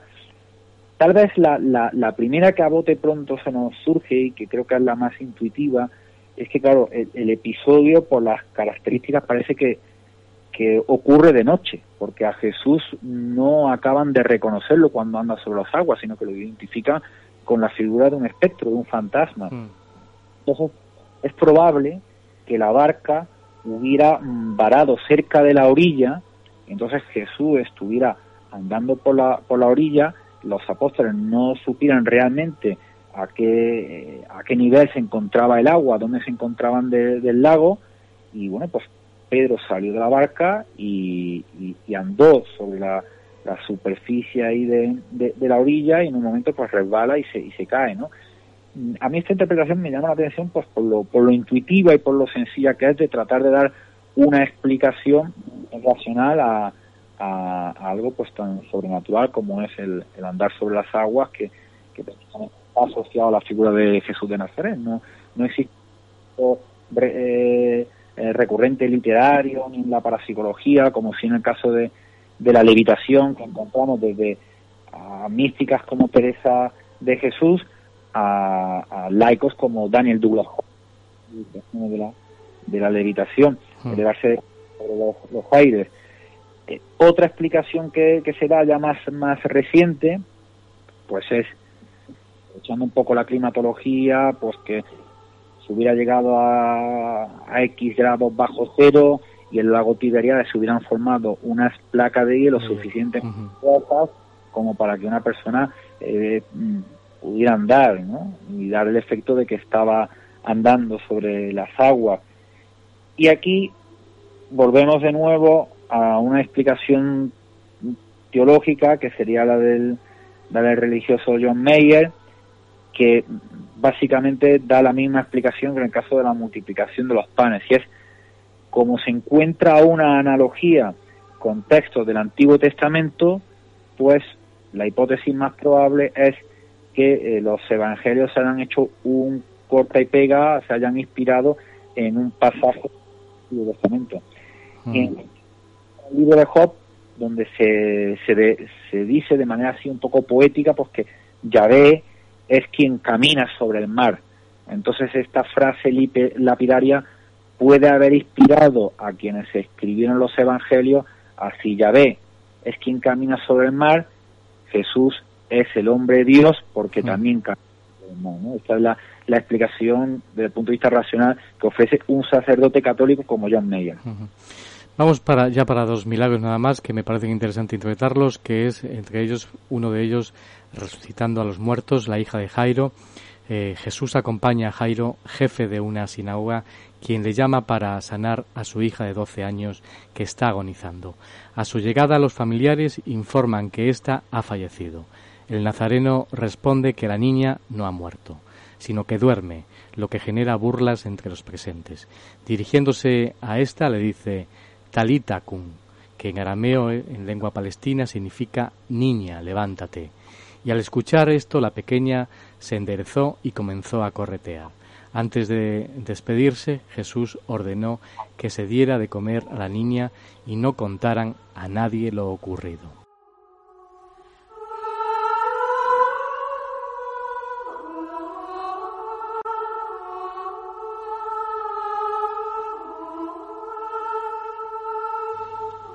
¿Cómo podemos interpretar esto, esto? Sí, este es uno de los pasajes más interesantes de los mm. evangelios. Primero porque es de los poquitos, como hemos apuntado antes, que los evangelios están escritos en griego y, sin embargo, este es uno de los pocos pasajes en los que se conserva una frase en arameo. Eh, el hecho de que encontremos frases en arameo como que le da más credibilidad histórica a lo que se está relatando, ¿no? Porque parece que hay una tradición oral que ha ido conservando las frases textuales que dijo Jesús de Nazaret.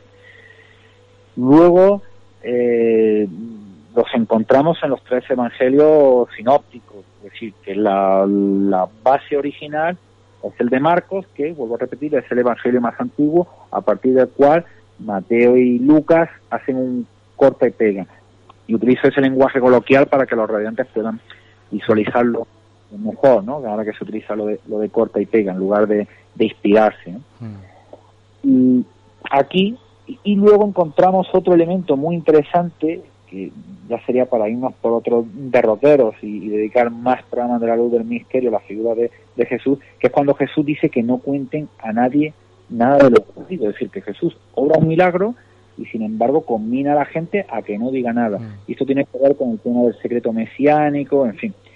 Pues bien, eh, aquí, por el mismo contexto de lo que se puede leer, hay un momento en que Jesús dice que la niña no, no está fallecida, sino que está dormida. Entonces el hecho de que Jesús diga que la niña está dormida... Una pista muy grande.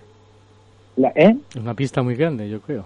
Claro, claro, es, nos da la pista de que probablemente no se trate de una resurrección de una persona muerta, sino de que una niña que en ese momento pues había sufrido algún tipo de ataque de epiléptico o cualquier sintomatología que desde fuera parecía que la niña pues estaba estaba fallecida. Claro, estamos hablando de que si aún en tiempos recientes había dificultades para diagnosticar cuándo una persona estaba fallecida y que incluso como tú conoces muy bien, Julio, ha habido casos de, enterrados vivos, de personas que se les ha diagnosticado que estaban muertas y no lo estaban, y, luego esas leyendas que, que, han surgido de personas que han terminado arañando la, la, en la tumba y tal, pues hace dos mil años nos encontramos con, con el mismo problema multiplicado.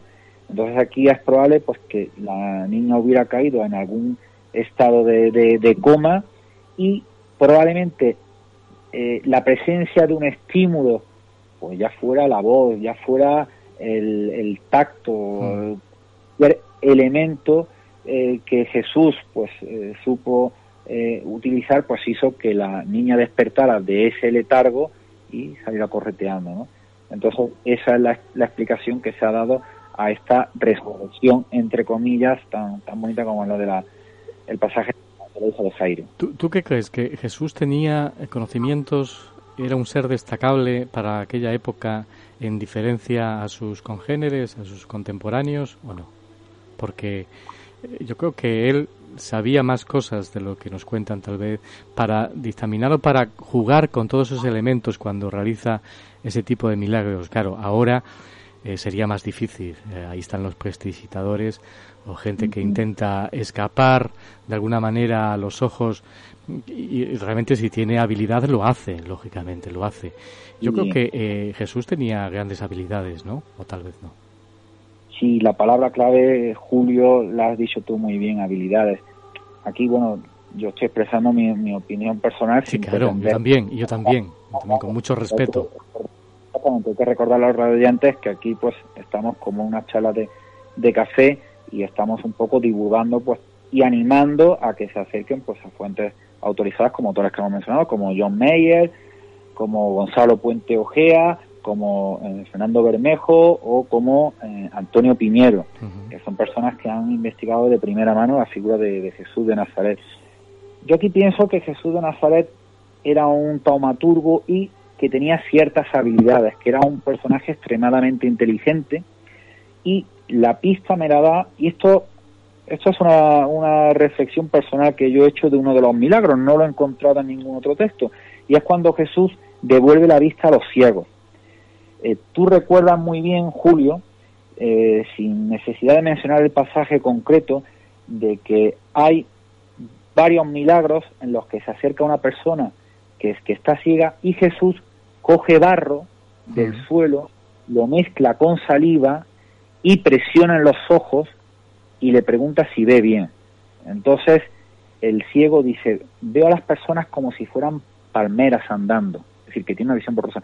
Y Jesús vuelve a insistir y presiona los ojos con ese barro que ha hecho con, con, tierra del suelo y con su propia saliva hasta que devuelve la vista.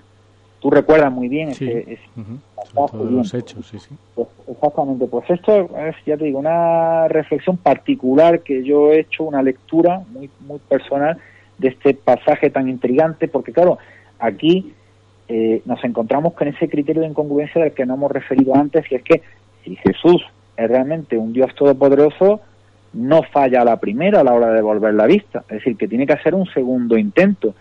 Y, y no le basta con tocar, sino que necesita elementos la tierra y, el, y, la, y la propia saliva, haciendo barro y presionando sobre los ojos.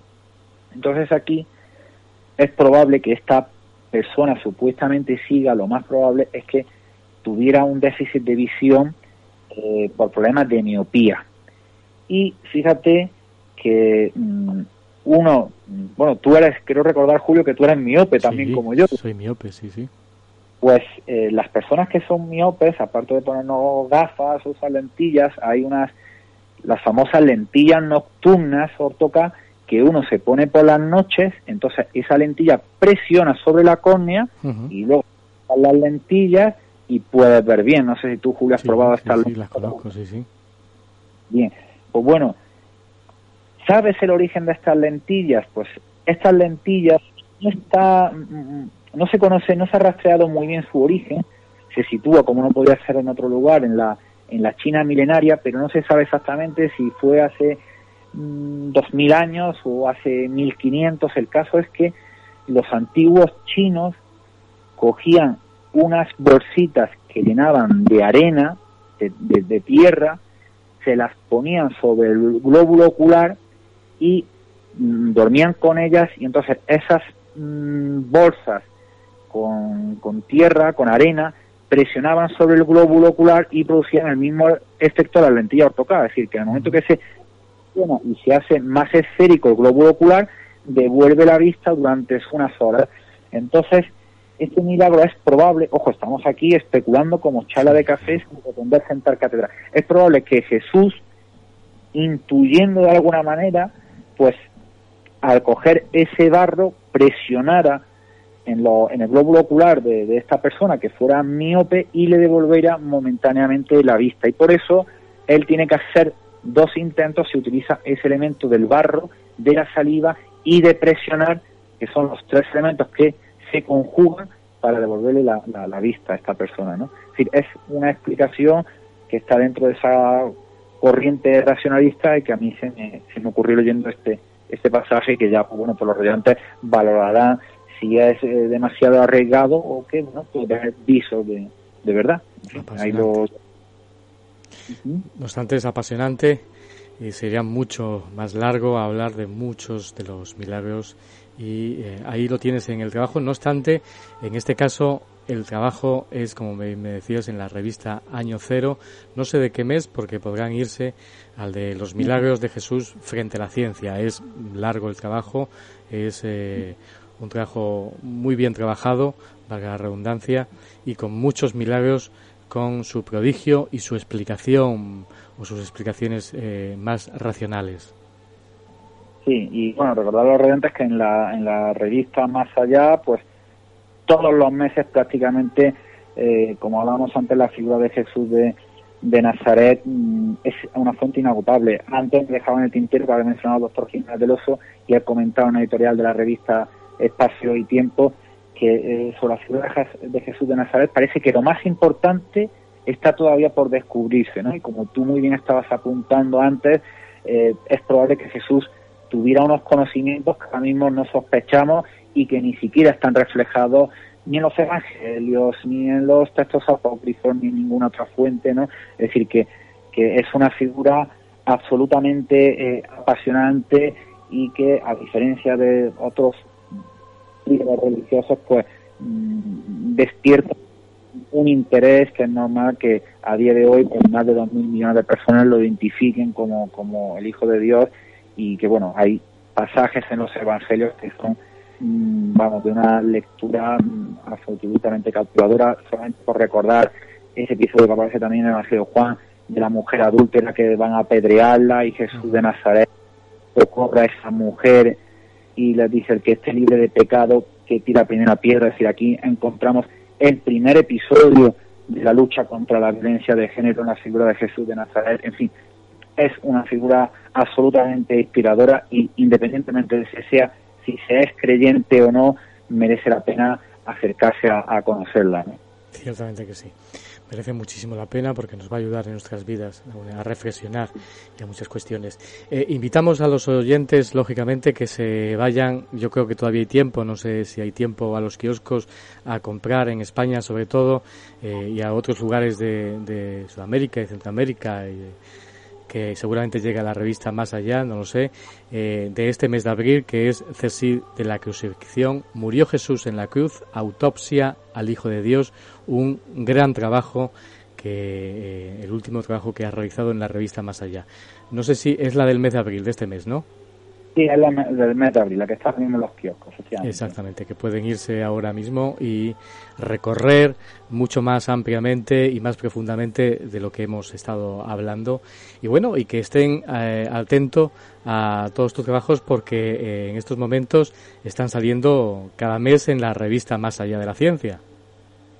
Sí, es la revista que fundó en abril, eh, bueno, perdón, en marzo de 1989 el doctor Fernando Jiménez del Oso. Una super campaña, me acuerdo, de televisión, con la puerta que se abría. Sí, sí. Exacto, sí, sí, aquel anuncio mítico de apenas 20 segundos de esa persona que abría la puerta y hace que sea otros, otro mundo, la revista Más allá de la ciencia, que se ha convertido en la cabecera mítica de las revistas de kiosco de temas de misterio. Luego los Jiménez del Oso, pues por circunstancias de viajes a Latinoamérica, se, se desvinculó y luego siguió con espacio de tiempo y, y, enigmas y de un tiempo a esta parte pues eh, yo intento un poco rescatar ese espíritu inicial de la revista Más Allá cuando la fundaron doctor Jiménez del Oso y su inseparable amigo Joaquín Gómez Burón, que es una de las figuras que tenemos que recordar en el mundo del misterio.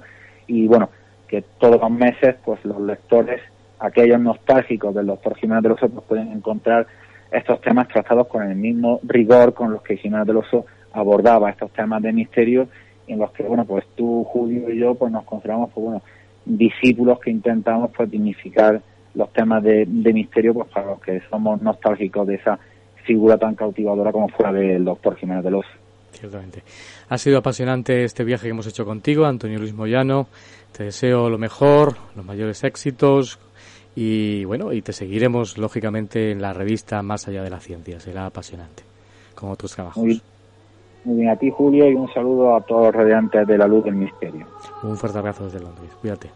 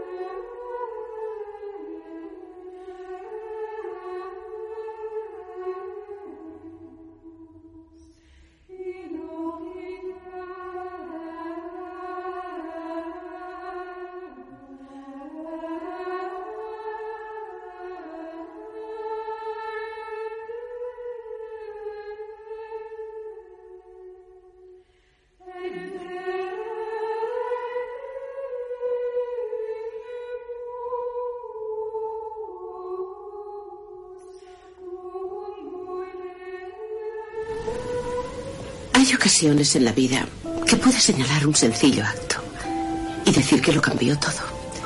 Supongo que David tenía razón en lo que dijo. Casi me sentí guiada. A partir de ese día, empecé a leer toda la metafísica que caía en mis manos. Empecé con la doctrina de la encarnación y aprendí que era tan antigua como la historia escrita. Los griegos, egipcios, budistas y los hindúes han creído en la inmortalidad del alma que ésta regresa vida tras vida con el propósito de aprender y que el karma era el compañero de la reencarnación. El karma es la ley de la causa y el efecto. Lo que sale de nosotros vuelve a nosotros. Y aprendí que lo que un alma siembra en una vida es posible que no lo recoja hasta otra vida posterior. Y que eso se conocía como justicia cósmica. Cuanto más leía, más comprendía que con la reencarnación no había por qué tener miedo a la muerte. ¡Hola, Shirley! Esto cambió mi forma de pensar sobre el mundo y lo que sucedía en él. Me hizo pensar en mi propia vida y en la gente que había en ella. Entonces fue cuando empecé a preguntarme si Jerry y yo nos habríamos conocido en otra vida. ¿Esa era la razón por la que nos sentíamos tan dispuestos a transigir en nuestra difícil relación? Era posible que tuviéramos cosas que solucionar de otra vida anterior y utilizáramos esta para hacerlo.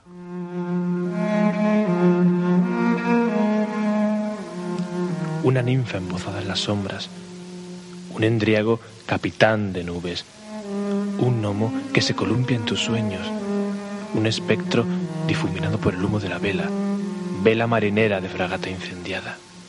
Y es que, por fortuna, el mundo no es tan solo lo que cada alborada hayamos constreñido por el marco de nuestra ventana. Detrás de las formas cotidianas se enmascaran leyendas y personajes extirpados de ellas. Fue necesario que Julio Barroso encendiese con su soplo vital una luz enamorada del misterio, y esta minúscula llama supo prendernos los vestidos. Ahora, desnudos ya del traje rutinario, dame la mano ninfa, entriago, gnomo, espectro.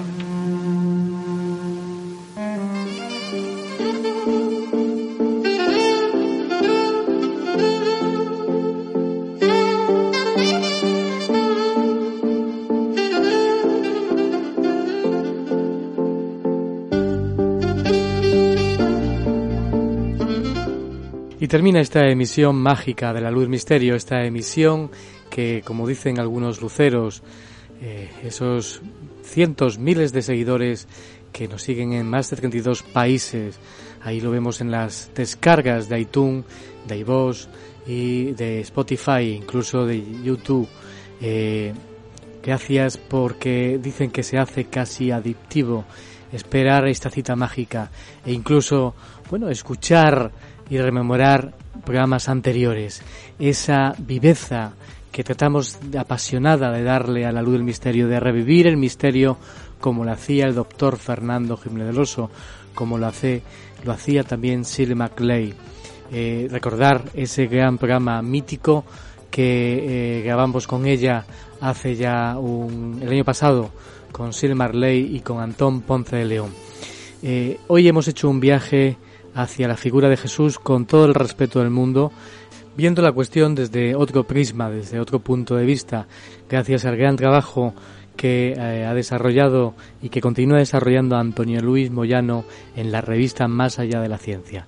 Eh, esperaremos seguramente más sorpresas, más trabajos que deparará eh, pues las investigaciones que realice Antonio Luis Moyano y que difunda, divulgue en la revista Más allá. Ya sabes que esta emisión única de radio nos va a llevar, nos quedan tres semanas, tres programas para vivir un momento histórico en la radio. Eh, haremos el programa desde muy cerquita de las líneas de Nazca. Ya sabes que puedes acompañarnos. Si lo deseas hacer con nosotros, escríbenos rápidamente a la luz del misterio gmail.com. Tienes toda la información en la luz del misterio radio.blogspot.com. Ya sabes, te esperamos la próxima semana con más temas apasionantes en esta cita mágica que hacemos desde la City de Londres en London Radio World, en la luz del misterio. Hasta la próxima semana, que pases una mágica semana. Saludos.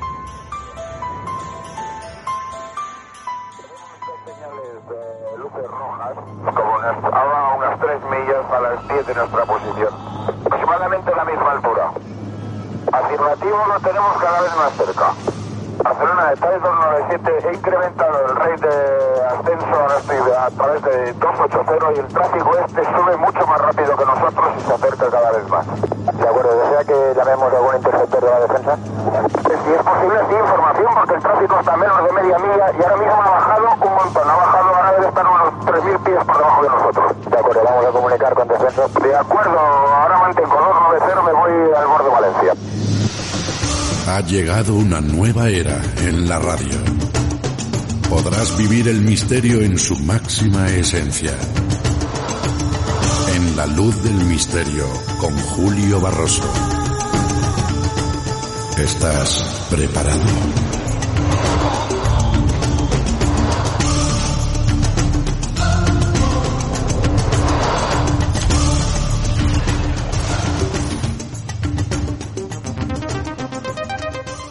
Best life spotlight on mystery, London Radio World.